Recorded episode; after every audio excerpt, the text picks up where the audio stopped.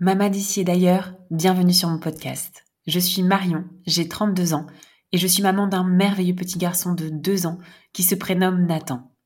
Parce que la maternité est plurielle et universelle, Mama, c'est le rendez-vous des mamans du monde. Ici, on ouvre son regard sur la maternité, sa maternité. On tend à faire connaître cette vision de la maternité à la fois avant-gardiste tout autant qu'ancestrale. On se donne la liberté de penser sa maternité autrement, différemment. Parce que Mama le podcast, c'est un appel à incarner sa maternité en s'inspirant, se nourrissant des histoires, des us et coutumes, des traditions des mamans d'ici et d'ailleurs. Mama le podcast, c'est un temps qui nous est offert où les histoires sont authentiques et les émotions pures. J'arrête là la présentation de Mama le podcast pour laisser la parole à Amélie. Bonjour Amélie. Salut Marion. Je suis vraiment contente et honorée de t'avoir euh, aujourd'hui euh, au micro de Mama le podcast. Une fois n'est pas coutume, on s'est encore rencontrés sur Instagram, ce merveilleux réseau de rencontres, même s'il y a un côté sombre. Mais euh, tu, c'est toi qui m'a qui approché en me décrivant ce que tu faisais et notamment en me disant que tu étais doula, que tu étais également professeur de yoga, métier que tu exerces depuis maintenant sept ans et surtout ce qui a attiré mon attention, euh, que tu avais euh, été formée euh, au métier de doula en Australie. Donc euh, c'est vrai que ça a été, euh, ça a fait qu'un tour en moi. Je me suis dit c'est impossible que je passe à côté d'Amélie. c'est obligé que euh, je l'attrape et qu'elle vienne derrière le micro pour nous pour nous faire partager cette cette expérience et surtout puisque l'idée est là aussi de voir un petit peu les différences, les avancées, les retards, les comparaisons entre entre le métier et la vision qu'on a de, de, de, de la doula en Australie et en France puisque aujourd'hui tu exerces en France. Donc donc voilà, je vais m'arrêter un petit peu et je vais te laisser euh, bah, te présenter rapidement et puis peut-être commencer par nous rappeler qu'est-ce que le métier euh, de doula en, quelques mots. Bien sûr. Euh, bah oui, du coup, Marion, je suis d'accord avec toi déjà qu'on s'était rejoint sur ce côté multiculturel et moi, c'est ce qui m'a plu aussi dans ton podcast et, et ta façon d'approcher les choses. Euh, donc du coup, bah écoute, moi j'ai 38 ans, je suis euh, maman d'un petit garçon euh, qui a deux ans. Ouais. voilà, je suis maman solo, donc j'ai pas de conjoint, pas de coparents. et je suis aussi doula, professeur de yoga et thérapeute périnatale. Alors je suis en train de terminer une formation qui s'appelle counseling, counselor, qui n'existe pas vraiment dans les pays francophones. c'est un, vraiment un métier qui est un peu comme conseillère. En France, on parle de conseillère d'orientation ou de conseillère conjugale. Donc en mhm. fait, c'est sur le même panneau d'activité. Euh, c'est du counseling et c'est une approche thérapeutique en fait, tout simplement de la parole. Oui. Donc euh, d'être capable d'être en écoute active, euh, voilà, de, de, trouver des solutions euh, aux problématiques avec lesquelles les gens viennent, euh, de les mmh. écouter, etc. Donc je me forme depuis plusieurs années en parallèle de ouais. en Australie sur ce sur ce versant-là parce que j'ai bien vu que l'accompagnement des femmes, évidemment, il est bien plus important que celui seulement logistique. Il y a une grande part d'émotionnel, de mental, évident. de mmh. psychologique et que du coup forcément il faut qu'on ait les outils et qu'on soit euh, qu'on les accompagne vraiment avec euh, aussi cette casquette professionnelle qui me paraissait importante. Tout à fait. Euh, voilà. Et du coup, je, je vis alors pour l'instant en Île-de-France, encore pour 15 jours, mais je m'apprête à partir vivre dans le Morbihan en ah. Bretagne. Ah, super. Euh, un gros changement de vie. Voilà. c'est ça. Ah, super, c'est bien. Ok. Eh ben, écoute, euh, peut-être que tu pourrais euh, nous, nous commencer. déjà, tu viens de nous dire une riche expérience. J'ai hâte d'en savoir plus. commencer peut-être justement, comme je disais, à nous rappeler en quelques mots qu'est-ce que doula? Voilà, on va avoir. J'en ai eu plusieurs au micro de Maman, enfin plusieurs. J'ai déjà eu des épisodes où j'ai eu des doulas, mais comme j'ai l'impression, alors je le dis, j'ai l'impression aussi qu'on incarne une définition de doula en fonction aussi. Enfin, il y en a plusieurs en fait. Euh, j'ai l'impression qu'à chaque fois que je demande qu'est-ce que doula, on me donne une définition un peu différente suivant sa pratique, son expérience et puis sa vision. Alors toi en plus euh, qui a été doula en, en Australie, donc d'autant plus intéressant de, de recueillir ta, ta définition entre guillemets. Alors pour moi, une doula, c'est vraiment une personne qui est alors formée, parce que ça me paraît important, on en parlera ensemble, mais évidemment aussi expérimentée et qui accompagne les familles. Donc en fait, notre métier, ce qui est intéressant, c'est qu'il peut prendre plein plein de formes. On peut, euh, je veux dire, en France, on appelle ça des tanadoulas. Euh, ils en parlaient sur France Info l'autre jour. J'étais hyper contente. C'est des doulas de fin de vie. On peut accompagner la fin de vie d'adultes, hein, de personnes mmh. âgées, euh, mais aussi accompagner des familles dans un deuil périnatal. Donc moi, j'ai fait deux formations sur le deuil périnatal, par exemple. C'est évidemment un sujet qui est difficile, qui vient tous euh, en tant que parents euh, nous toucher profondément. Et pourtant, pour moi, c'est un des moments les plus importants où le soutien de la doula est, primordial. Donc j'ai accompagné des familles euh, dans leur prise de décision par rapport à ça, mais aussi dans les cheminements qui suivent en fait, dans le après. voilà. Et ensuite, on peut évidemment accompagner, et je pense que Coralie, dans un de tes épisodes, en parle très bien, accompagner aussi tous ces rituels, euh, tout ce côté en fait passage de vie qui peut être euh, par exemple moi je suis euh, célébrante pour les premières règles des jeunes femmes. Donc quand une femme a ses règles pour la première fois mmh. euh, d'en faire un rite de passage d'en faire un peu de, de, de spécial, une célébration plutôt qu'une a curse, quoi, comme on dit en anglais. C'est ça. bon, c'est ce qui se passe hein, dans la majorité des familles, je pense. ah bah complètement. Alors que de dire à ta femme, mais au, euh, à ta fille, mais au contraire, c'est formidable et c'est on va te célébrer, quoi. Mm. Donc, euh, faire un cercle de jeunes filles, par exemple, mm. euh, mais évidemment soutenir les femmes pendant la ménopause, pendant une union, pendant un mariage, euh, voilà. Mm. Pour moi, c'est célébrant de la vie en, en, général.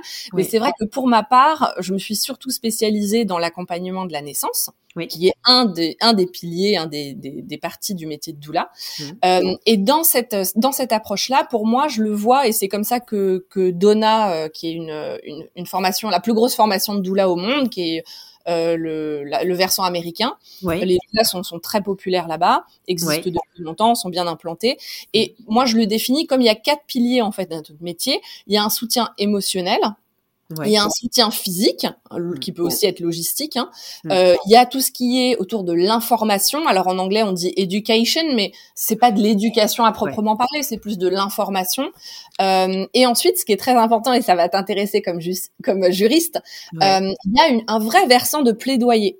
Ouais c'est soutenir les parents quand on respecte leur choix. Oui, c'est vrai. Et mm. c'est extrêmement important. Alors dans les pays anglophones, la doula, elle, c'est même parfois elle qui est le rôle du plaidoyer. Donc elle va plaider euh, les choix des parents face aux équipes médicales. Oui. En France, c'est pas du tout possible d'avoir cette approche-là. C'est vraiment de l'empouvoirment du couple, de la famille, à prendre ses bonnes décisions et en, pour eux, hein, et ensuite de pouvoir défendre ces décisions euh, face à parfois une opposition euh, sur certains points, quoi. Ouais, ouais, ouais. Après, mon approche à moi, euh, moi j'ai en fait, en, Australie, naturellement, ah, on a un versant très spirituel, évidemment, et j'ai beaucoup aimé l'interview que tu as fait avec Coralie parce qu'on sent comment elle emmène plein de choses profondes dans notre métier. Mais c'est vrai que je suis passionnée, je suis un peu, on dit une birth nerd, donc vraiment je, une passionnée du, de toutes les petites infos, des statistiques, de tout ça de la naissance. Et du coup, pour moi, je trouve que l'information qui est fondée sur les faits, donc ça s'appelle evidence-based practice en anglais. Ouais hyper important. Donc ça veut dire que c'est des informations qui sont basées sur les données probantes, euh, probantes d'études cliniques.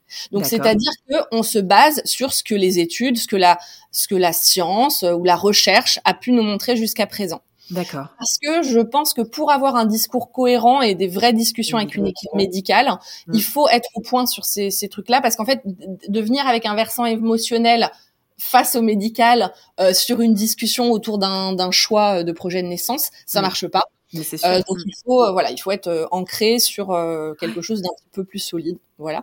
Mais ça n'empêche pas évidemment d'avoir une approche que je dis holistique ou intégrative. Donc vraiment, on n'est pas qu'un corps, on est aussi des pensées et, et, des émotions et tout ça, ça fonctionne en interaction en permanence, quoi extrêmement riche. Déjà, là, tu viens de nous dire euh, plusieurs euh, piliers du métier de doula qu'on n'avait pas encore. Euh, c'est vrai, on pense uniquement à la naissance, enfin l'enfantement, en tout cas l'accompagnement à l'enfantement. Et, et c'est vrai que tu vois, là déjà, tu, tu, nous as appris déjà pas mal de choses, une autre facette, notre vision, en tout cas, du métier de doula, bien plus globale et enveloppante tout au long de notre vie, en tout cas. Donc, ouais, déjà hyper hyper intéressant. Et j'ai une question qui vient comme ça. Je ne sais plus si on en avait parlé, mais tu, avant d'être doula, tu tu tu exerces c'est une autre profession? Alors oui, moi j'ai travaillé 15 ans dans le sport de haut niveau. D'accord. J'organisais des événements internationaux. j'ai été formée dans le sport. Tu vois, j'ai un bac plus 5 en, en management des organisations sportives. Ok. j'ai été toujours passionnée par l'équitation. Moi, j'ai monté à cheval toute ma vie. Ouais. Euh, j'ai un cheval qui est à la retraite encore. C'était la grande passion de ma vie. Et moi, quand je fais quelque chose, tu verras, je ne le fais pas à moitié. C'est-à-dire que c'est c'est 100% de ma vie, quoi. Tu vois et quand j'ai commencé à monter à cheval à l'âge de 6 ans, bah ça a tout pris dans ma vie. Euh, j'ai fait tous mes stages en entreprise dans ce domaine-là. Enfin voilà, j'étais, je savais que je voulais travailler sur les gros événements internationaux. Ce que j'ai fait, j'ai travaillé euh, deux fois sur les Jeux équestres mondiaux, qui est la plus grosse compétition équestre au monde. J'ai travaillé dans les courses euh, pour le Prix d'Amérique euh, à très haut niveau, et j'ai travaillé sur les Jeux olympiques, notamment de Rio. Donc bien sûr, ça c'est des expériences qui étaient incroyables. J'imagine. Mais à un moment donné, au bout de 15 ans, j'étais un peu venue à bout finalement de de tout ça. J'avais fait le tour de ce métier-là. Et puis, euh, en fait, en, je suis partie en Australie à l'époque. Je suis, euh, en fait, de partir en Australie, ça m'a permis de me reconnecter avec quelque chose que j'avais en moi, mmh. qui parfois en France, effectivement, il n'y a pas beaucoup de place pour cette part-là. C'est peut-être une vision plus spirituelle de la vie, euh, alors pas d'un côté, pas d'un versant religion, en tout cas pour moi. Mmh. Et en fait, j'ai commencé à étudier au centre, euh, enfin au, au, centre bouddhiste de Sydney. Ouais. Euh, parce que j'étais intéressée par la pleine conscience. Je me disais, ah, c'est quand même intéressant comme approche de d'intégrer ça dans sa vie. Et puis en fait, tu vas de la pleine conscience à la méditation, et puis tu vas de la méditation au bouddhisme, et puis tu deviens passionné par ce que tu apprends. Exactement. Euh, j'ai étudié là-bas pendant cinq ans, euh, en parallèle évidemment de, de, travailler et de tout ça. Hein, C'était un à côté. Euh, je suis devenue professeure de yoga parce que ça m'a aussi reconnecté avec euh, la, la, philosophie du yoga que en France je pratiquais, mais comme beaucoup avec un versant plus physique en fait. C'est ce que j'allais dire. Ouais. Comme tu vas à la gym. Ouais, c'est ça. Et, j'ai appris toute la philosophie du yoga, euh, que c'est vraiment une philosophie de vie. Et en fait, tout ça, je l'ai intégré dans ma vie euh, pendant les, les 6-7 ans où j'étais en Australie. Ouais. Euh, et, et, ça m'a vraiment, en fait, j'ai pas eu l'impression de changer, j'ai plutôt eu l'impression de redevenir qui j'étais au fond, en fait, profondément mm. au fond de moi. Et c'est comme ça, en faisant ma formation de professeur de, de yoga, que j'ai aussi découvert le métier de doula. Euh, parce que je me suis tout de suite euh, formée en prénatal, en yoga prénatal. Je trouvais ça hyper intéressant et, euh, et je me disais mais attends c'est génial d'accompagner les femmes à ce moment-là. Et en fait une de notre une de nos professeurs euh, de yoga prénatal était doula depuis 20 ou 25 ans, très expérimentée et elle s'appelle Cathy Cathy Rose. Elle est c'est une femme absolument incroyable. Je suis un peu tombée amoureuse d'elle. On peut tomber amoureux d'autres humains. Et en fait, euh, je me suis, quand j'ai découvert le métier de doula, je me suis dit mais j'ai envie de faire ça quoi. Pour moi, c'était et ce qui est intéressant, c'est que du coup, je suis devenue doula avant d'être maman, parce que pour moi, il y avait deux choses. Il y avait le versant d'accompagner la naissance d'un bébé. Hmm. Et euh, il y a une très très belle phrase de, de Michel Audante, qui est un célèbre obstétricien française, qui le dit pour changer le monde, il faut d'abord changer la façon dont les enfants c'est exactement ça. Très important. Et mm. qu'en fait, la façon dont on est, notre, va aussi créer un certain rapport au monde. Et, et ça, c'est très philosophique, mais pour moi, c'était hyper important, quoi, de me dire comment je peux favoriser l'arrivée de ces tout petits bébés dans ce monde et rendre cette arrivée plus douce. Et puis, en même temps, d'accompagner les femmes, mais aussi les familles, plus globalement, dans cette grosse transition de vie, parce que mm il y a quelques transitions de vie et toi tu me l'as partagé et mm. toutes les mamans me le partagent où en fait quand on devient parent, c'est un peu une fenêtre d'opportunité. C'est ça pour plein de choses. Et souvent, les femmes, elles changent de carrière, euh, elles veulent complètement, elles re-questionnent plein de choses dans leur vie. Euh, et, et, tout ça, en fait, ça, je trouve que d'accompagner ce moment-là, qui est un moment humain de grosse transition, euh, comme pourrait être la fin de vie, comme pourrait être Exactement. Voilà le début de la ménopause, etc. C'est vraiment des, moments très importants à célébrer et où on doit se sentir soutenu. Et cette fameuse notion de village autour de soi qui, doit revenir en fait. Donc euh, voilà. Et donc, euh, où est-ce que tu as été euh, formée et combien de temps? Est-ce que tu peux nous décrire un petit peu quelle est la formation que tu as hum, que tu as suivie en Australie? Et peut-être maintenant que tu es revenu en France, nous dire aussi un peu les, les différences entre ces deux formations qui sont qui sont proposées Ouais, bien sûr. Alors, euh, donc du coup, j'ai suivi une formation avec le Australian Doula College, donc c'est le collège australien de doula. Mhm. Euh, ce que je trouvais euh, assez intéressant avec cette formation, alors c'est une des plus grosses formations en Australie de doula. Il y en a d'autres évidemment, mais c'est celle qui existe depuis très longtemps. Elle est menée par Renée Adair, euh, qui est une doula depuis plus de 30 ans, qui a une expérience, euh, mais elle accompagne des milliers de familles. C'est très impressionnant. Euh, ce que je trouvais intéressant, c'est que déjà c'est une des seules formations de doula et au monde hein, qui est reconnue aujourd'hui et qui est accrédité par le gouvernement de son pays. Donc c'est-à-dire que on a un nombre de crédits de points, euh, tu vois, comme quand tu deviens coach sportif ou voilà, c'est pas un très gros diplôme hein, évidemment, mais c'est quand même un diplôme, une accréditation qui est reconnue par euh, par l'État. Donc ça, ça donne quand même un statut. C'est le début aussi, euh, et je veux dire, ça a été un combat de 30 ans hein, pour René. Oui, pour, une reconnaissance aussi, évidemment. Mmh. Voilà. et surtout, il y a une expérience terrain qui est obligatoire auprès des familles. Donc déjà, notre formation, elle est en face à face avec des formatrices. On a aussi plein de travaux écrits à rendre, on a des workbooks à rendre toutes les semaines. Enfin, c'est c'est évidemment pas à temps plein. Aucune formation de doula est à temps plein. C'est euh, plusieurs, euh, plusieurs jours par mois. Euh, mais c'était euh, au total quasiment 400 heures, tu vois. Donc c'était quand même solide. Et surtout, cette expérience terrain, c'est qu'on devait accompagner des familles euh, pendant leur accouchement. Donc, on devait accompagner un minimum de trois familles pour avoir la validation de notre euh, de notre diplôme, être tout de suite présente aux accouchements, etc. Hein, parce que de toute façon, le métier de doula, il est conçu comme ça euh, à l'étranger. Mmh. Mais aussi, on avait un débrief avec nos formatrices, du mentoring pour vraiment solidifier nos connaissances, quand tu as accompagné un accouchement la première fois, bah, tu as plein de questions et elle, elle vient te, te, te challenger aussi sur ce que tu aurais pu mieux faire, euh, mmh. sur ton approche, euh, tu vois, questionner ton éthique et tout ça. Donc, c'est hyper, euh, hyper précieux. Et en fait, de là, bah, tu vois, j'ai, moi, genre, moi, j'ai tout fait tout de suite. Ce qui est intéressant, c'est que dans ma formation, j'avais beaucoup de femmes qui étaient déjà mamans déjà maman ou enceinte. Déjà toutes les femmes enceintes, bah, il y a certains modules qu'elles ne pouvaient pas faire, notamment sur, par exemple, le deuil périnatal, etc., parce que évidemment, ça venait trop challenger les choses pour elles. Mm. Euh, donc, il y en a certaines qui avaient un peu, bah, du coup, dû mettre certains modules en pause, revenir dessus après, etc. Euh, et puis, les, les, les, les, femmes qui étaient elles-mêmes euh, mamans, forcément, tu as un emploi du temps déjà un peu chargé à la maison, donc euh, voilà. Moi, évidemment, bonne élève et n'ayant rien d'autre dans ma vie, bah, j'ai j'ai tout fait euh, tout de suite. J'ai tout de suite accompagné les familles. Et en fait, je me suis lancée, mais à cœur perdu, je peux dire, dans ce métier de doula. Ouais. Euh, j'ai tout de suite, dès la première année, j'ai fait toutes les formations qui, qui étaient possibles, tu vois, toutes les spécialisations qui s'offraient à moi ou qui croisaient mon chemin. Et j'ai pris toutes les opportunités qu'on m'offrait, en fait, de, de travailler, d'avoir de l'expérience. Ouais. Euh, et, et, pour moi, c'était vraiment important euh, d'acquérir tout ça parce que je pense qu'il y avait une toute petite part de moi où j'étais pas tout à fait euh, je me sentais un peu en syndrome de l'imposteur tu vois. Parce que je me disais t'es doula mais regarde toutes les femmes autour de toi elles sont déjà mamans et je me disais comment je vais faire pour euh, être doula sans avoir vécu ça moi-même? Mm. Et en fait, Renée, du coup, qui est la directrice du collège, je lui ai partagé ça, euh, tu vois, en étant un peu émotive, en lui disant, bah, je me, je me questionne sur ma légitimité et tout ça.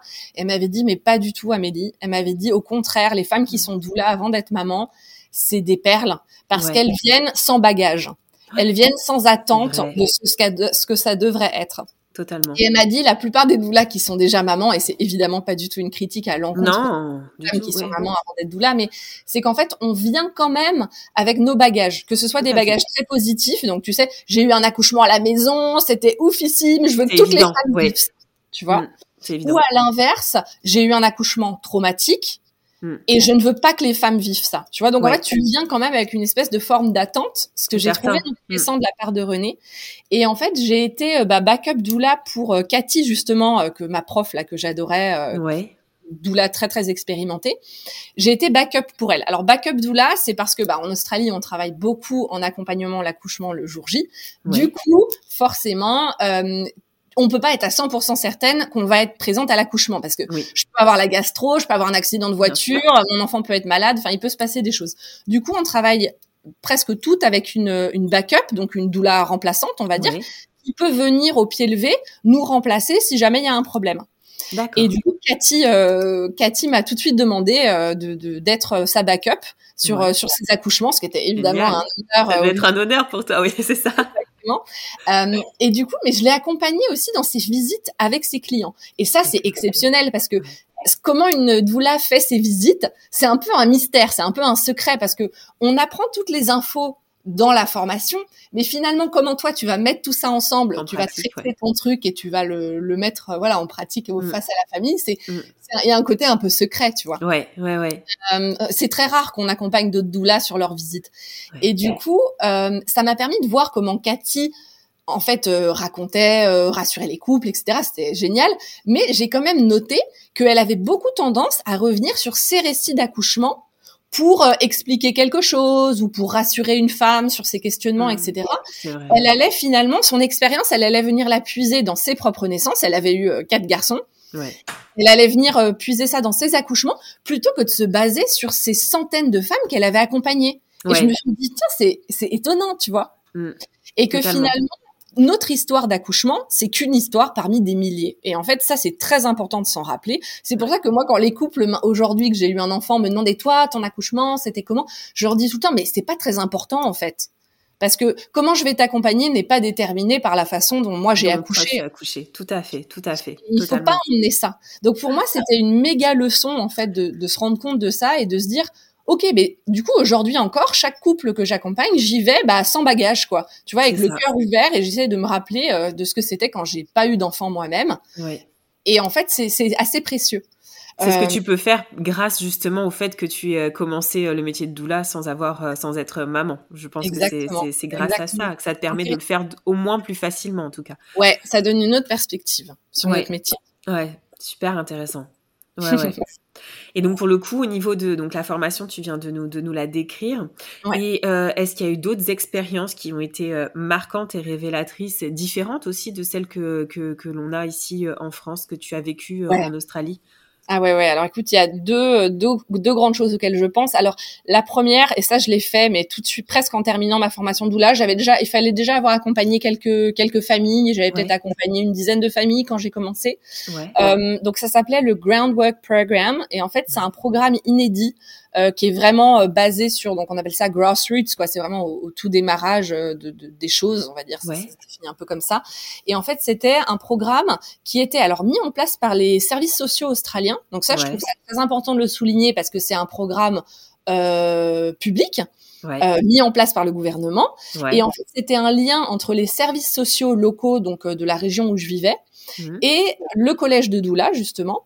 Et en fait, on était euh, doula sociale avec, avec une casquette sociale. Donc en fait, on accompagnait des familles en situation de précarité ou de vulnérabilité, ouais. et on accompagnait euh, que ce soit des jeunes mères, euh, tu vois, de 14 ans, de 16 ans, que ce soit euh, des familles où il y avait un risque, euh, voilà, il y avait, euh, il y avait eu des, des addictions, l'alcool, les drogues, très etc. vulnérable, ouais. Très vulnérable. et il y avait, enfin, ça m'est aussi arrivé d'accompagner des enfants eux-mêmes tout seuls, ça je t'en parlerai après, mais ouais. c'était vraiment en fait cette idée de euh, souvent, hein, c'était dans des situations où en fait ces femmes-là, on allait leur retirer leurs enfants ou elles étaient à risque d'avoir leur enfant retiré. Je vois. Donc je hmm. pense que les doulas c'était un peu la solution de la dernière chance. Ouais. Où en fait on nous envoyait chez les mamans 24 heures sur 24. Donc c'est-à-dire qu'on était une équipe de doulas. Donc en fonction de la situation et de la vulnérabilité de la famille, on était peut-être que deux ou trois doulas parce que parfois trop d'intervenants c'est compliqué aussi. C'est ce que reprochent les familles hein, que tu as tu sais, ton assistante sociale, elle change, tu le sais, tu as travaillé dans la justice, hein, oui, change oui, tous les trois mois, euh, tu pas de lien. donc c'est vrai que c'était souvent une petite équipe de doula. On faisait des shifts de 12 heures. Donc pendant 12 heures, j'étais chez la famille. Et ensuite, ça allait être ma collègue qui venait pour 12 heures et on alternait comme ça. Donc moi, j'ai fait ça en même temps qu'un job euh, à mi-temps. Ouais. Au départ avec un job à temps plein, ensuite avec un job à mi-temps. Euh, donc en fait, il y a des nuits où je j'allais chez mes clients pour faire une nuit chez mes clients. Alors la nuit, tu dors, mais tu te réveilles euh, toutes les heures avec la maman euh, pour vérifier qu'elle allait de son bébé ou qu'elle donne le biberon, pour vérifier qu'elle change la couche de son bébé, pour la soutenir, tu vois. C'est ça. Et aussi pour la guider et euh, vérifier en fait qu'elle s'occupe correctement de son enfant. Donc euh, des fois, je faisais des nuits chez mes clients et puis je partais au boulot le lendemain. J'avais déjà l'impression d'avoir une vie de maman avec un nouveau-né. c'est ça, c'est ça, ouais, totalement, totalement. Euh, vécu, euh, c'était une super expérience. Mais ce qui est surtout très fascinant, c'est que tu sais, t'arrives comme doula. Euh, tel un prince sur son cheval blanc, tu penses que tu vas venir leur apprendre le lien par enfant, tu sais le sommeil, tous ces trucs là. Et en fait non non, on revient au très basique, au très très basique et euh, je veux dire, tu sais, euh, la maman, euh, déjà de lui expliquer que non, elle peut pas boire du coca toute la journée si elle veut allaiter son bébé non, enfin tu vois, la soutenir dans une relation avec un conjoint ou un petit copain violent. Enfin, en fait, tu, te retrouves dans des situations sociales d'un niveau aussi de, vulnérabilité qui fait que si tu veux, toi, t'arrives avec tout, tes, tout ce que tu as appris dans ta formation de doula et en fait, ça a pas trop d'importance tout ça. Donc c'est vraiment. Ça a dû être hyper intéressant et enrichissant malgré euh, malgré effectivement. Enfin, ça devait être déroutant en fait C'était incroyable. Écoute, ça a été une grosse leçon d'humilité, hein, parce que tu, tu, tu, remballes tes conseils de, de, de C'est ça on est à un autre niveau d'accompagnement. Mais par contre, ça m'a montré euh, aussi, en fait, enfin la chance qu'on a quand on est dans une situation stable, quand on a euh, un background familial qui est à peu près équilibré, enfin tu vois, et, et, en fait, en même temps, j'accompagnais, je continuais d'accompagner en tant que doula euh, des familles privées qui te payent, qui sont dans des situations évidemment financières confortables. oui. Et ensuite, à côté, bah, j'accompagnais euh, ces clients euh, dans un contexte plus social. Et c'était un peu le choc de, de, de monde. Totalement. Mais c'était c'était fascinant. Et j'ai même accompagné parfois des enfants à l'hôpital euh, qui avaient besoin de soutien, qui ne pouvaient pas avoir leurs parents à côté d'eux pour diverses raisons, euh, notamment des bébés où il y avait peut-être des suspicions de maltraitance. Donc les parents ne pouvaient pas être auprès des enfants qui étaient hospitalisés. Mmh. Et du coup, moi, je me suis occupée de bébés 24 heures sur 24. Et en fait, ce lien que j'ai créé avec ces enfants, encore aujourd'hui, il m'émeut quand je pense à eux, parce que je me rappellerai d'eux jusqu'à la fin de ma vie, et que ces enfants, je les ai aimés comme si c'était les miens, quoi. parce que d'un enfant 24 heures sur 24 pendant 5 mois, bah, mm. ça crée un lien euh, à vie, quoi. Évident, c'est évident. Waouh, magnifique, magnifique expérience. Je m'attendais pas à ça. Tu m'avais gardé le. Euh, norme de doula, mais mais c'est qui n'est qui est pas possible en France et j'espère. Ah ben non. Et puis en plus, c'est vrai, tu l'as dit, en France, en même temps, c'est en quelque sorte un luxe puisqu'on se paye une doula. Il y a rien qui. Et là, effectivement, tu tu vas au plus proche des, populations les plus vulnérables. Euh, mise en place en plus un programme par le gouvernement, donc on est vraiment aux antipodes de de ce qui se passe en France, quoi. Exactement. Et encore une fois, sur un autre volet. Pour le gouvernement, écoute ton podcast. euh, si je contacte, si voir ce que je peux faire. voilà, mais j'avais des contacts, mais ouais. c'est incroyable de pouvoir mettre des choses comme ça en place. Et c'est là aussi où le métier de doula compte vraiment, tu vois. Mais oui, il y a vraiment une différence. Et puis sur et là encore une fois, tu nous livres une autre facette euh, du métier de doula quoi, sur cet accompagnement que tu fais auprès des enfants, auprès euh, des, des, des, familles euh, d'une extrême vulnérabilité où il y a de la violence, où il y a tout ça, de la maltraitance potentiellement. Mais euh, mais euh, mais waouh, effectivement, c'est c'est très chamboulant par rapport à ce que à ce qu'on a ici en France. Complètement, complètement. Ouais, ouais, et euh, voilà. Et après, l'autre grosse expérience du coup que je voulais partager avec toi, c'était j'ai travaillé donc pour l'institut SheBuff. Donc c'est en fait un des plus gros cours de préparation à l'accouchement en Australie. Dans les pays anglophones, la préparation à l'accouchement, elle est très différente de la France. En France, euh, la préparation à l'accouchement remboursée par la sécurité sociale, elle est réservée aux sages-femmes. C'est-à-dire que seulement les sages-femmes peuvent donner des cours de préparation à l'accouchement. Alors qu'à l'étranger, en fait, à partir du moment où on a, on se forme pour être childbirth educator, donc éducateur à la naissance, euh, en fait, on a le droit d'être, de donner des cours. Euh, du coup, c'est beaucoup plus étalé. Donc, il y a des sages-femmes qui vont être childbirth educator, mais il y en a d'autres qui ne vont pas l'être. Euh, ça peut être ouvert aussi, alors évidemment à la profession de doula, à la profession de sage-femme et, et les kinés. Euh, là-bas, les kinés sont, sont, très populaires, donc les kinés spécialisés en périnate peuvent devenir childbirth educator ou ostéo. Enfin, tu vois, c'est souvent dans ces professions-là que ça se tient. Ouais, euh, ou des infirmières, euh, des consultantes en lactation. Enfin voilà, ça peut être plein de profils différents. Donc moi, j'étais euh, childbirth educator et j'ai appris via l'institut SheBirth qui de toute façon donnait des cours de préparation à l'accouchement. Donc c'est vraiment sur un week-end. Tu reçois des familles en groupe, des couples, et en fait, tu leur partages bah, tous les outils pour la naissance, pour se préparer, pour le postpartum, etc. Donc c'est vraiment un accompagnement assez intense parce que c'est deux journées de 8 heures donc ça c'est génial, ça c'est ce que j'aime le plus moi, c'est ce que j'ai le plus aimé avec la partie de mon métier. J'adore en fait euh, faire euh, du partage d'informations, voir les couples découvrir à quel point ils peuvent s'approprier les outils, ils peuvent comprendre le fonctionnement de la naissance. Enfin ça c'est vraiment magique. Euh, et du coup je trouve que bon voilà c'est quelque chose qu'on a qu'en France qui est encore et c'est bon c'est très bien que ce soit réservé au métier de sage-femme mais on le voit encore trop. Je reçois le feedback de certains clients euh, où en fait leur cours de prépa à la maternité alors il y en a qui, qui existaient même plus parce qu'avec le Covid en fait il y avait plus de cours de prépa à l'hôpital. D'autres où ils ont même pas assez de staff pour faire les cours de prépa mm. et d'autres où c'était que des trucs euh, en ligne euh, quatre vidéos une sur les interventions médicales une sur la péridurale et puis une sur l'allaitement. Enfin, je veux dire, ça suffit pas pour se sentir prêt. Ça suffit pas du, tout. Donc euh, moi, la façon dont j'accompagne les couples encore aujourd'hui, juste en ma qualité de doula, euh, c'est quand même de donner toutes les billes au couple. En fait, je, veux que le couple soit formé comme si je les formais, comme s'ils étaient doulas en fait. Parce que surtout qu'en France, on ne peut, les doulas sont très peu autorisées. On en parlera ensemble, mais ils sont très peu autorisés à être présentes le jour J à l'accouchement. Donc, euh, comme me disait ma cliente là avec qui j'étais cette semaine, elle me disait ah oui euh, parce que je lui parlais du principe de daddy doula. Alors c'est dans je parle un couple hétérosexuel, mais tu vois, le daddy doula, euh, bah, je forme un daddy doula. Et eux, ils ont adoré cette expression-là. Et son conjoint, il a vraiment euh, pris possession de ce rôle euh, comme il fallait. en fait, moi, les couples que j'ai accompagnés en Australie en childbirth educator, mais je veux dire, les mecs, à la fin du week-end, ils sont là en mode, ouais, vas-y, c'est quand que ça démarre l'accouchement? c'est ça. Tous les outils. Génial. Ouais, ouais, J'ai envie d'investir, j'ai envie de mettre en pratique tout ce qu'on vient d'apprendre. Ouais tu vois, et que les femmes, euh, il faut qu'elles soient sereines, il faut qu'elles se disent ah mais tu sais quoi, en fait, je suis presque un peu impatiente de vivre ça. Ouais, ouais, ouais. Des années-lumière, on dirait, de, de, ce qui se passe en France. Écoute, ça, ça peut s'expliquer très simplement par une statistique qui, pour moi, euh, explique tout. En France, on a 80% de péridurale. Euh, il y a certaines maternités qui sont à 90%, hein, donc c'est-à-dire que 9, 9, femmes sur 10 dans cette maternité-là ont une péridurale. Mm. Alors, euh, qui terminera peut-être en césarienne ou pas, ça c'est autre chose. Mais après, en Australie, on est entre 30 et 40% de péridurale. Ouais.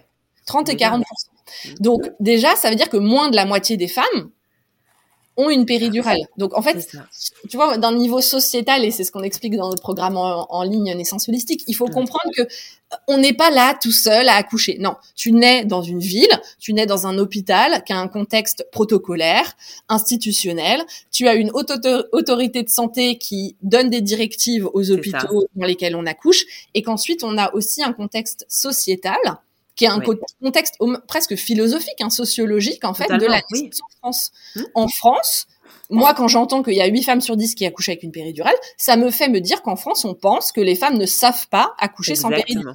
C'est ça. Donc, c'est le message qui est véhiculé aux femmes qu'on ait eu des enfants ou qu'on n'ait pas eu d'enfants et aux conjoints euh, de la même façon parce que c'est des témoignages que t'entends. Mmh, et du coup, bah, ça, ça va changer, euh, ça va changer les choses, forcément. Oui, oui. Totalement. Tu me parlais justement de, de cette, de cette expérience que tu, euh, cette deuxième expérience que tu, euh, que tu as eue. Euh, quand tu, tu es resté, tu as été combien de temps doula pour le coup en Australie? Alors en Australie, bah là ça va faire sept ans. Donc en Australie, j'ai dû être doula pendant cinq ans à peu près. Ensuite, je suis revenue en France et là, tu vois, ça fait deux ans que je suis rentrée. Donc là, ça fait deux, ans que j'ai continué ma, ma profession ici. Euh, donc j'ai travaillé pour Shebers donc en qualité de childbirth educator, mais j'étais aussi doula pour eux. Donc c'est-à-dire que eux ont un service de doula euh, qu'on qu'on fournit aux familles qui ont fait la formation. Ensuite, ils peuvent avoir une doula qui a été formée avec les mêmes outils d'accompagnement. Du coup, tu vois, il y a une espèce de continuité dans le soin, dans l'accompagnement euh, sur ce versant-là et euh, j'ai justement coordonné leur programme de doula. Donc c'est-à-dire que j'étais en, en, charge en fait de créer le lien entre les familles qui cherchaient une doula et les doulas que nous avions dans l'équipe. D'accord. Et en fait de faire un peu, alors moi j'appelle ça le Tinder de la doula, enfin du matchmaking quoi. Où en fait en Australie on en est à un niveau alors du coup, on pourrait un peu imaginer ça comme une agence. Alors c'était pas comme ça que je le voyais. Oui, mais, mais on voit. Ouais. Mais dans le sens où je recueillais le profil de la famille, leur souhait de naissance, leur philosophie de vie. Tu vois, euh, je veux dire, en Australie, il y a des gens, euh, en France, on les qualifierait de très hippies, mais oui, il y a des gens qui ont une approche très hippie de la vie. Il y en a d'autres qui vont être sur un versant plus médical, comme je te disais, peut-être plus evidence-based. Et moi, j'allais aller trouver les trois doulas qui correspondaient le plus à leurs attentes, à leur profil, à leur façon de visionner la naissance évidemment qui étaient disponibles à leur date de terme et qui étaient euh, dans leur secteur. Et ensuite, j'allais créer des rencontres avec chacune des filles. Et ensuite, le couple prenait la décision sur euh, la, la, meilleure doula euh, pour leur famille. Et tu vois, on en est à ce niveau-là d'accompagnement. Tu vois, en France, euh, tu as trois annuaires en ligne. Mais oui, mm, mm, tout à fait. Incroyable. Pourquoi t'es rentrée en France? Parce que là, tu es en train de nous décrire une vie quand même. Enfin, c'est vrai qu'il t'a réanimé, qui t'a fait vibrer à nouveau avec plein de, valeurs, en tout cas une philosophie de vie qui avait l'air de, de totalement. Non, j'étais euh, très heureuse en Australie. Euh, ma vie professionnelle, j'étais très heureuse. Euh, en Australie, tu peux être doula à temps plein, tu peux en vivre. Alors tu travailles beaucoup, hein, tu, tu, tu, es très dédié à, à, tes, aux familles que tu accompagnes, mais euh, c'est possible. Euh, puis évidemment à côté, j'étais aussi professeur de yoga et puis tu sais, tu organises des blessing way, des célébrations. Enfin, il y a d'autres petites choses évidemment qui viennent se rajouter, le soin rebozo, ce genre de choses-là. Mais c'est en fait tout simplement parce que, euh, alors d'un point de vue professionnel, j'étais extrêmement triste de venir en France. Ça a vraiment été un deuil hein, pour moi. J'ai même pleuré. J'imagine. j'ai été en arrivant en France, j'ai été faire euh, les CIPED. Donc c'est une journée, euh, c'est deux journées en fait qui sont organisées avec l'association Doula de France et qui permettent de comprendre l'éthique ah. et le cadre ah, de notre métier de doula en France. Ouais. Et en fait, j'ai vraiment, j'ai pleuré euh, en sortant de la première journée de formation, tellement je me disais ah non mais attends quoi, je peux plus être childbirth educator alors que j'adorais faire ça, je peux plus faire ci, je peux plus faire ça, je peux plus accompagner les couples à l'hôpital, je peux plus euh, aller à la maison avec les couples en début de travail. Enfin, moi j'étais en choc total. Ah bah j'imagine oui.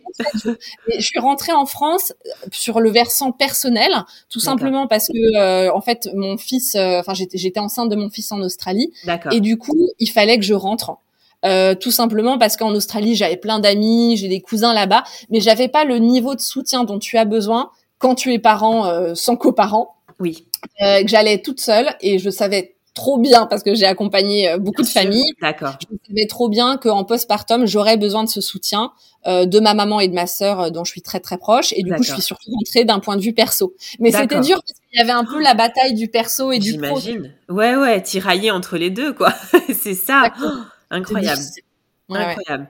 Et alors pour le coup, donc le choc d'un point de vue professionnel quand tu es arrivé euh, en France, euh, mm. puisqu'effectivement tu viens de le dire, tu, euh, tu, tu, pouvais totalement vivre en Australie. Comment ça s'est passé quand tu es arrivé euh, en France justement de, de ce point de vue-là?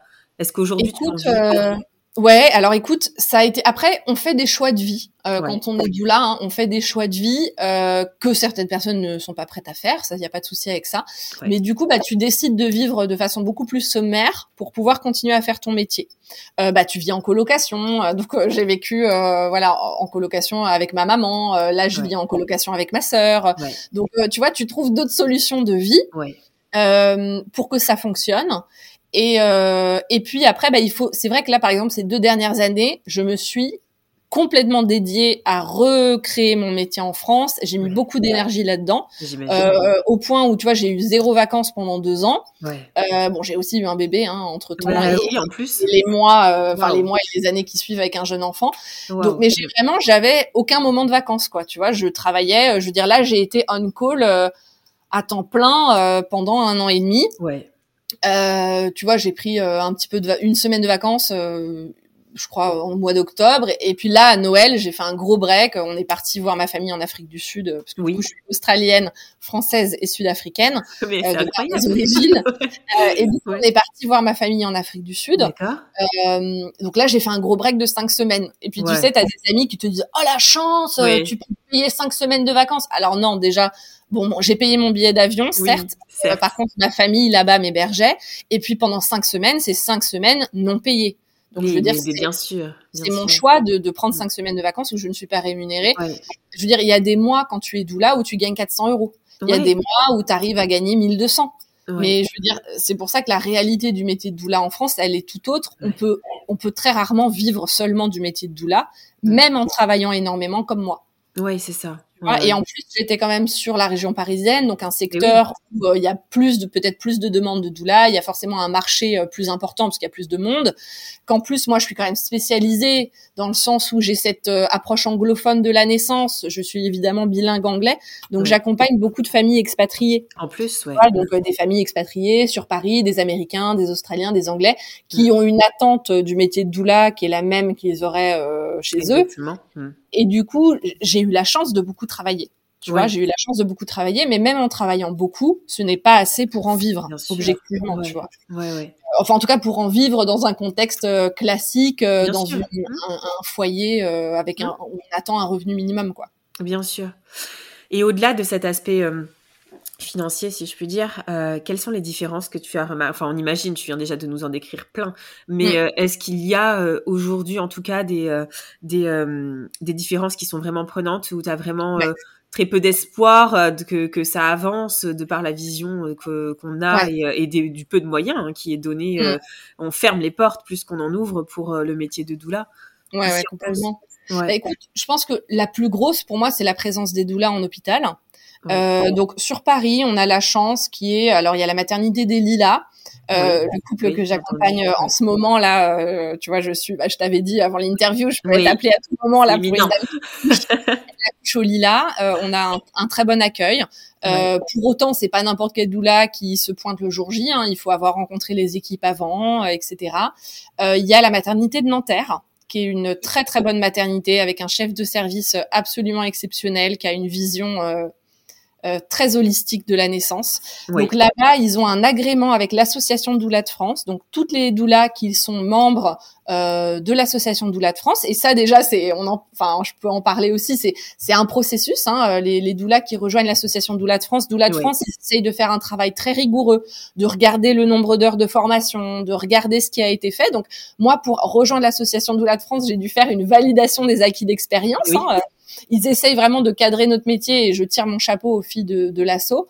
Euh, donc il y a les, les, les doulas qui font partie de Doula de France peuvent accompagner les familles à Nanterre. Oui. Euh, et ensuite il y avait certains plateaux techniques alors il y a la maison de naissance du calme. J'espère aussi que d'autres maisons de naissance en France, je saurais pas dire si toutes, mais j'ose espérer qu'elles autorisent les familles à avoir une doula à leur côté. Tout ce qui est plateau technique, oui. il devrait vraiment favoriser le, le métier des doulas aussi, mm. euh, parce que ça reste dans cet accompagnement physio. Euh, il y avait un plateau technique à Jeanne d'Arc qui a malheureusement fermé. Euh, J'ai été rencontrer la chef de service à la maternité des Bluets. Euh, on a eu des discussions autour de notre métier de doula. La maternité des Bluets, c'est une des maternités en France euh, qui a toujours eu la réputation d'être extrêmement euh, physio. C'était euh, une des premières maternités avec l'approche, une approche de la naissance, bah pour le coup un peu de childbirth educator justement avec la MAS. Euh, donc, tu vois, de, historiquement, c'est une maternité très physio, euh, mais aujourd'hui, la chef de service euh, ne souhaite pas que les doulas soient présentes. Euh, j'ai été la rencontrer, on a eu une discussion hyper intéressante. Ouais. Je pense qu'elle m'a dit, bah voilà, une doula comme vous, évidemment. Enfin, tu vois, il y, avait pas de souci. Elle a bien compris que que la façon dont je travaillais éthiquement, et puis mon expérience avec les tu vois, j'ai travaillé que avec des familles qui accouchaient à l'hôpital en majorité, hein, parce que en Australie, il y a 2% d'accouchement à la maison, en France, il y a 1% d'accouchement à la maison. Donc, on est à peu près sur le même de accouchement à domicile. Donc, la plupart des familles que j'ai accompagnées, c'est à l'hôpital. Donc, je connais très bien euh, les, les, restrictions et les contraintes du personnel hospitalier. Bien sûr. Et je travaille vraiment main dans la main avec les sages-femmes. J'ai l'habitude de le faire. Euh, on marche pas sur leur plate-bande chacun a son a son métier. Et en Australie quand elles voient arriver une doula elles se disent ah bah génial euh, elle va me soulager. C'est ça. elle va m'aider elle va aider ce parce qu'en fait, alors là en France on est dans la vision inverse quoi. On est dans une vision inverse on a encore une puis ouais, je pense que c'est encore trop rare, ou bien c'est parce qu'on est entouré de personnes qui sont ouvertes, en tout cas au métier de doula, mais la majorité encore des sages-femmes, c'est plus une petite euh, querelle, euh, euh, plus qu'autre chose, quoi. Ouais, ouais, et puis bon, c'est lié historiquement à la, perception des doulas en France, etc. Exactement. Un peu comme des femmes avec leur tambourin. Euh. Eh oui, c'est ça. Voilà. on est des chamans. On est un peu des chamans, ouais, voilà, c'est ça. Donc ça, ça, ça. Et puis que le métier de sage-femme en France, il est très médicalisé. Enfin, je veux dire, les sages-femmes en France, elles ont beaucoup de responsabilités, ce qui est génial, hein, c'est formidable. Mais elles ont un métier, euh... et puis c'est un métier en souffrance. Mais quand j'entends cet argument-là, écoute, je suis pas trop d'accord avec parce que objectivement, toutes les sages-femmes partout dans le monde, elles sont en souffrance. Exactement. Et moi, les sages-femmes avec qui j'ai travaillé en Australie, on avait même des formations jointes, d'où la sage-femme. Donc, on faisait les mêmes formations. Tu vois, c'est pour te dire à quel point on est main dans la main. Exactement. Et souvent, à ces formations-là, les sages-femmes, elles s'écroulaient en pleurs de la difficulté de leur métier, qu'elles en avaient ras-le-bol de faire de l'administratif, de remplir des dossiers, de passer trois quarts d'heure sur l'ordinateur, au lieu de tenir la main des femmes. Et ces sages-femmes, elles nous disaient, on vous envie, vous, d'être doula parce que vous pouvez vraiment être, vous faites le cœur de métier qui est celui pour lequel on est devenu sage-femme. C'est ça. Et il y a des sages-femmes d'ailleurs qui se reconvertissent en Australie euh, pour être doula.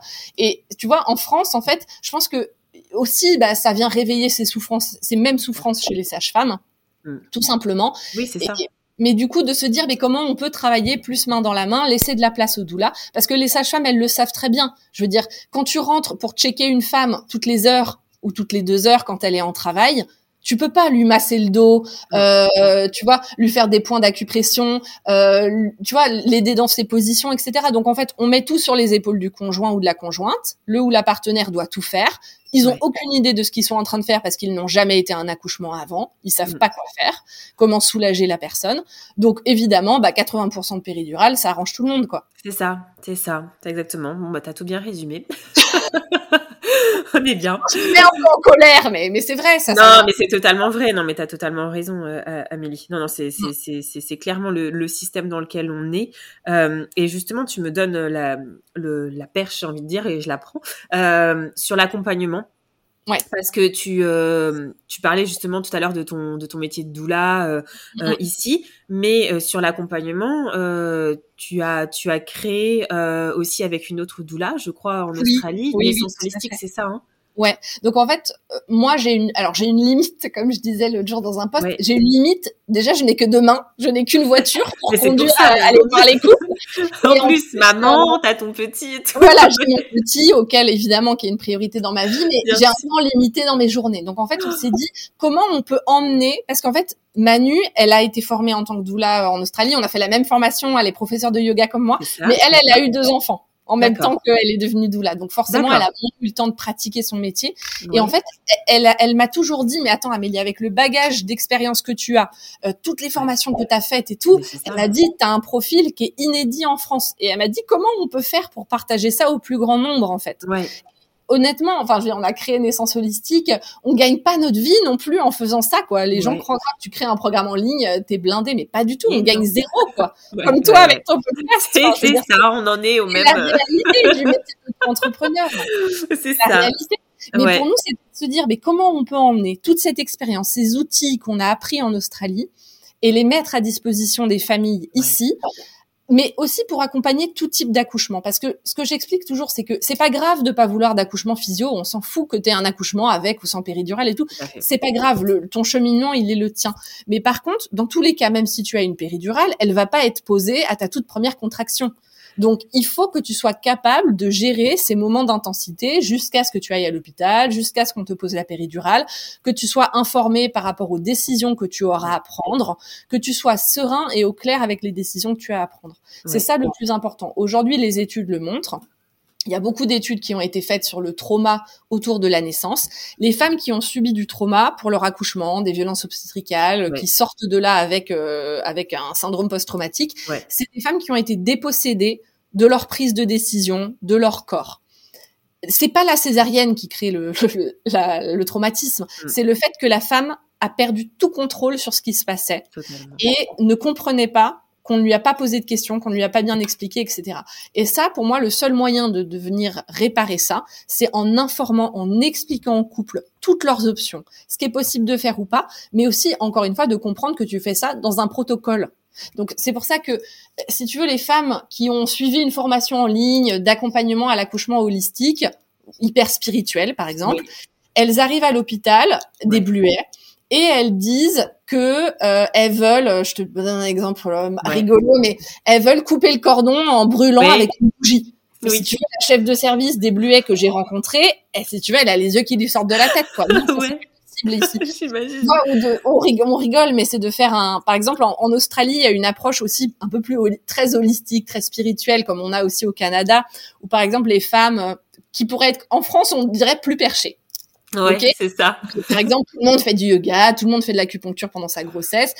Euh, par exemple, les femmes, elles vont faire euh, des capsules avec leur placenta. Oui, oui, oui. Si tu veux, en France, si tu veux, les gens te regardent comme si t'es complètement dingue quand tu veux vrai. faire. Mais oui, tu planes quoi, t'es à 10 000. Ouais. Ouais, ouais. Si t'arrives dans ta petite maternité du coin, parce que je veux dire les bluets, je te parle d'une des maternités les plus physio en, plus, mais bien sûr, ouais. Mm. Hein, c'est plus forcément le cas, mais historiquement.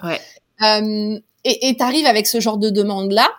Mm. Mais si tu veux, t'es pas pris au sérieux par l'équipe médicale, ça c'est la réalité. Donc moi, mon rôle, c'est aussi d'expliquer aux familles ça, ça va être possible, ça, ça va être pas possible. Tu vois, la maman que j'accompagne en ce moment, elle voulait pas de cathéter, elle voulait pas de cathéter dans son bras euh, quand elle arrivait à l'hôpital. Bon, ça je lui ai mm. expliqué. Elle peut l'écrire sur son projet de naissance. Son projet de naissance va sans doute être passé à la chef de service ou à la coordinatrice.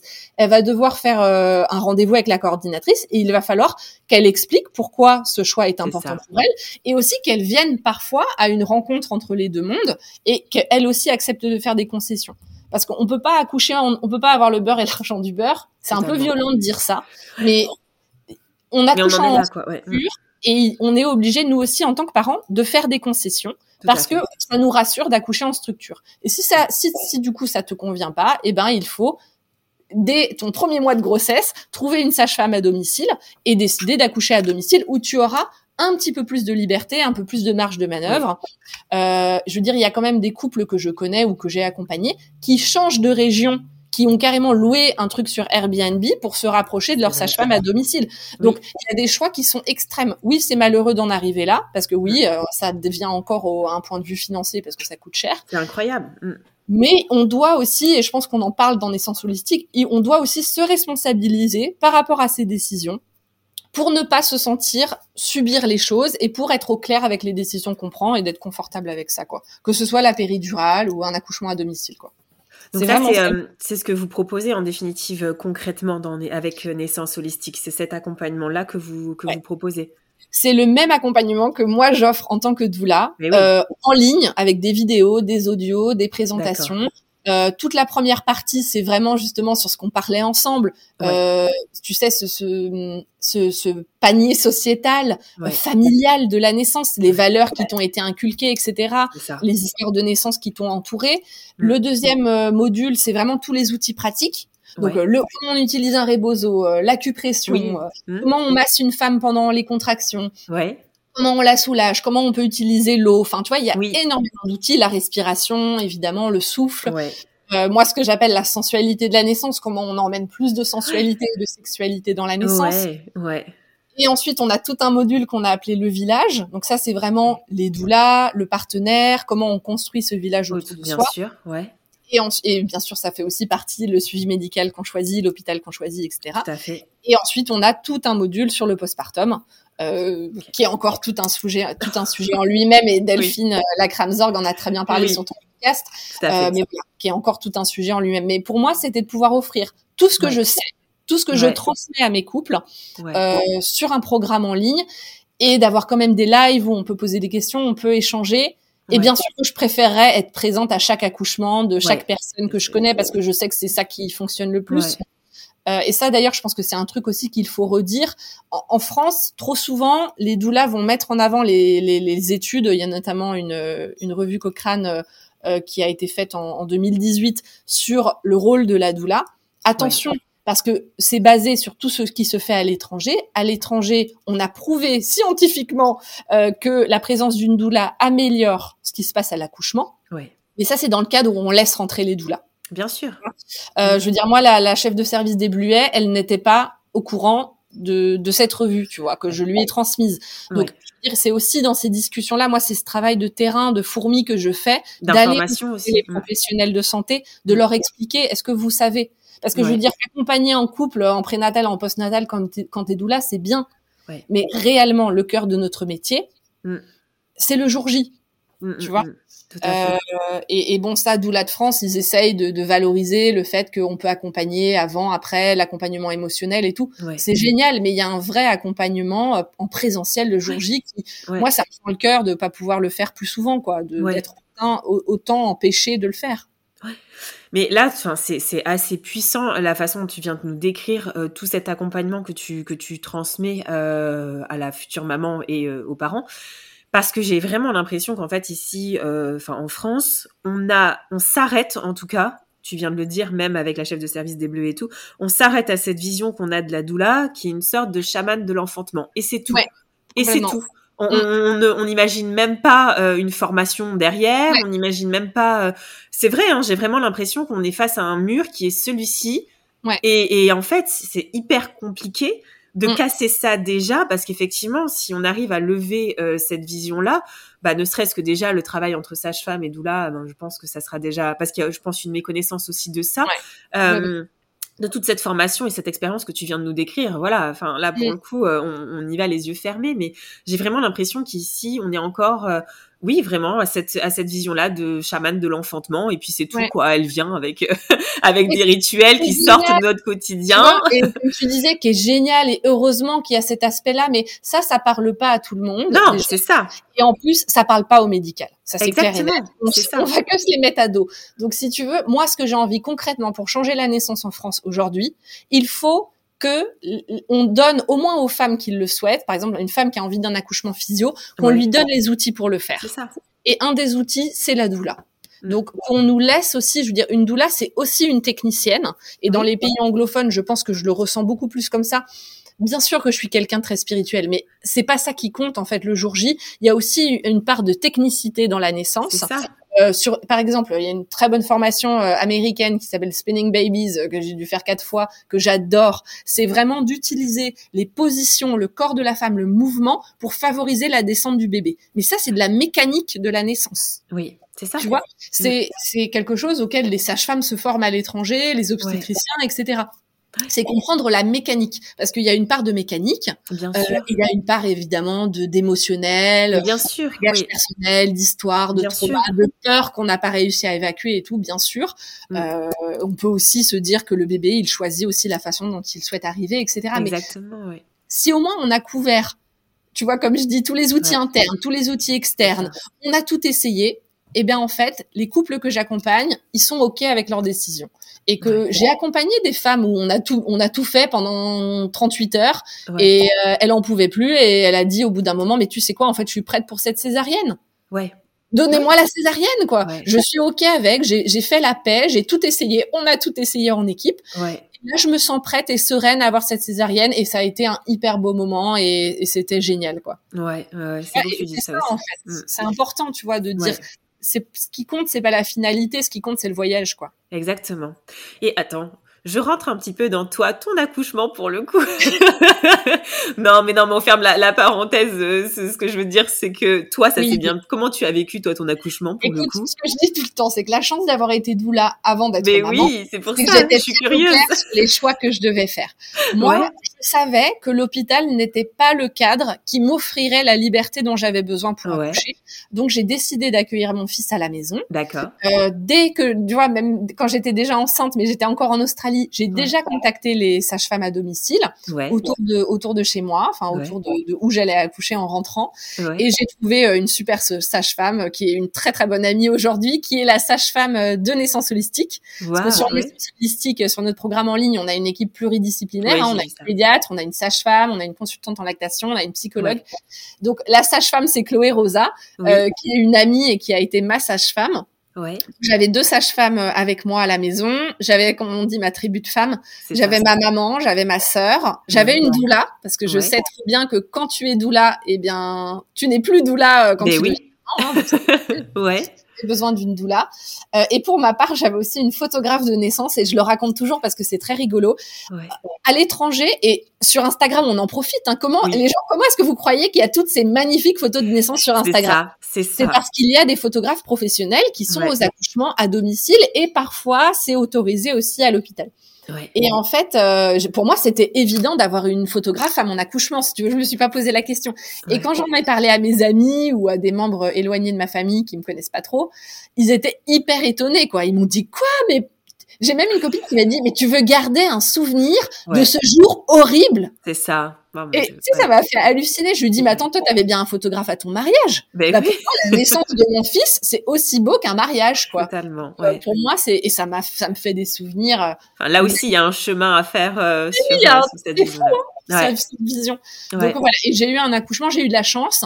Ouais. La chance où j'ai fait tout le travail qu'il fallait, tous les outils que, tout ce que je conseille aux couples, que je leur suggère, euh, je, je, je l'ai fait moi-même. Voilà, ah, j'ai été marcher euh, deux heures par jour euh, jusqu'à la fin de ma grossesse. J'ai, voilà, j'ai tout fait parce que je me disais, ça sera peut-être mon seul enfant. Donc si tu fais pas tout bien maintenant, c'est pas la peine. c'est trop tard. Ouais.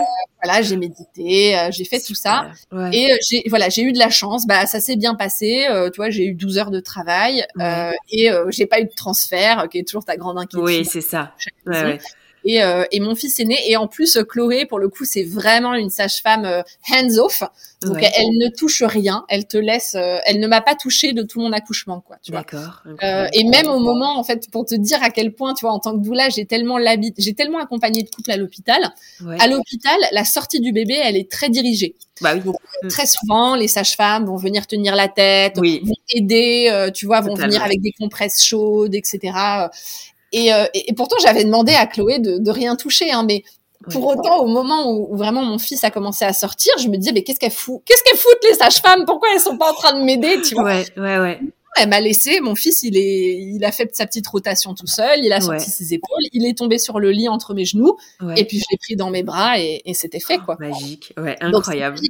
C'est magique. Donc, J'en parle très rarement aux couples que j'accompagne. Quand on me demande, je le partage un petit peu. Mais c'est vrai que, comme je te disais, pour moi, c'est mon histoire d'accouchement. Ah oui, c'est pas ouais. que c'est personnel, mais c'est juste que c'est pas, euh, on dit en anglais, on dit pas relevant, quoi. C'est, c'est pas Ouais. significatif. On l'a très bien compris. Ouais, ouais, c'est ça. Ouais, Voilà. ouais, ouais, totalement. Non, non, ça, on a, ouais, c'est, c'est, c'est hyper intéressant justement ce que tu dis par rapport à ça. Mais je pouvais pas, là, c'était la curiosité Ah oui, qui m'a menée. D'ailleurs, j'ai, euh, partagé euh, tout le récit de mon accouchement sur mon Instagram. ah, je vais aller voir. J'ai expliqué Ouais. aussi pourquoi j'ai partagé mon récit d'accouchement, pourquoi j'ai Ouais. partagé ce moment intime, pourquoi j'ai mis trois photos. Euh, bah parce que c'est important de partager des récits positifs. Oui, C'est important de partager, de montrer que c'est possible. Euh, c'est pas forcément un objectif pour tout le monde d'accoucher à la maison, mais pour celles qui en ont envie, euh, c'est important. Et du coup, je me suis aussi impliquée dans un collectif euh, qui soutient l'accouchement à domicile en France, euh, surtout pour soutenir les sages-femmes d'accouchement à domicile Oui. qui ne sont pas assurées par manque de, de structure en place et de possibilités pour elles. Donc Ouais. ça, c'est aussi important d'en parler et de soutenir ces sages-femmes-là qui font un travail incroyable. Ouais. incroyable. Totalement. Ah, c'est super. Bah écoute, en tout cas, Amélie, euh, waouh, quel, euh, quel épisode Tu nous as emmené dans un petit peu, on a, on, tu nous as fait un peu rêver, comme quoi c'est possible, en tout cas, comme Ouais. quoi c'est possible, en fait, c'est ça que j'ai envie de dire. Et, euh, et, et, et ça fait plaisir de voir aussi que bah, le fait de, de voyager, de- d'avoir d'autres expériences et de les amener ici en France, euh, ça nous ouvre d'autres portes et d'autres façons de, de voir et, euh, et de découvrir l'enfantement aussi, la naissance. Ouais. Donc Ouais. vraiment un, un immense merci. Je sais pas si tu avais quelque chose à ajouter un sujet dont on aurait euh, oublié de parler, qui te tenait à cœur? Non, écoute, euh, non, j'invite, euh, j'invite euh, les personnes à se rapprocher d'une doula, à, à Ouais. tester, à poser des questions, et puis à se, à questionner ce qu'on leur, ce qui leur paraît établi, que tout est ouvert à discussion, je pense surtout, et de ne pas perdre espoir, les femmes qui Ouais. se sentent pas soutenues dans leur projet de naissance, de trouver quelqu'un qui les soutiendra, quoi. C'est ça. Et de toute façon, je redirigerai aussi, je mettrai toutes les, les informations sur euh, par rapport à naissance holistique. Bien Oui, bien sûr, oui, et qui, Ouais. Ah oui, oui, oui. C'est la base. oui. Il faut absolument. non, non, mais de toute façon, voilà, je, je relayerai toutes ces informations lors de la Merci, diffusion de, de l'épisode. Et, euh, et que te dire, à part, euh, j'ai énormément de gratitude aujourd'hui, encore plus euh, bah, avec tous ces détails et cet épisode euh, sur le fait que tu m'aies contacté. Euh, Ouais. Je suis vraiment très contente que tu aies pu transmettre euh, bah, ton expérience très riche euh, au micro et une autre vision euh, de, de la doula, j'ai envie de dire euh, celle qui est la plus la plus euh, prenante en tout cas euh, dans le monde euh, parce que c'est celle-ci je pense Oui. Et, et, et voilà un immense merci Amélie et j'ai déjà hâte Ah, de merci, pouvoir Marion. relayer toutes ces informations Merci de nous offrir ce, ce portail d'écoute aussi, de ce partage pour les autres femmes. Et j'espère que ton podcast, voilà, moi j'ai écouté plein d'épisodes. Donc j'espère aussi que ça va leur apporter euh, bah, plein de, de, rassur de, de, de rassurance aussi. C'est pas- vraiment un mot, mais de venir se rassurer sur nos choix, sur euh, sur ce qu'on a envie pour soi. Et comme tu le dis dans ton podcast, d'être la maman qu'on a envie d'être. quoi. exactement c'est ça mille merci Amélie Je t'en prie. Merci Marie. à bientôt Mama merci pour ton écoute et ta fidélité si précieuse pour moi et toutes les mamas auditrices abonne-toi à mon compte Instagram mama.lepodcast pour y retrouver les moments phares des épisodes et bien plus. Mama le podcast est présent sur toutes les plateformes d'écoute les plus connues ainsi que sur YouTube. Alors n'hésite pas à t'abonner, commenter, liker et partager à toutes les mamas qui souhaitent entrer dans notre cercle de mamans du monde. Je te dis à très vite dans un nouvel épisode avec Angèle, qui est née en Guadeloupe et qui vit au Colorado. Elle nous racontera son parcours atypique pour mener à bien sa grossesse, puisque c'est adolescente qu'on lui a diagnostiqué une scoliose.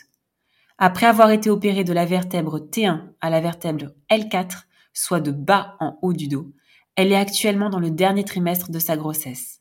Elle nous confiera aussi comment elle ressent sa grossesse, plutôt éloignée de cet idéal de la femme enceinte qu'elle percevait comme épanouie et agréable. Mais en attendant de retrouver Angèle, Mama, n'oublie pas, ta maternité t'appartient. Elle est un univers aussi merveilleux que le monde à explorer. Mama, mama, yeah.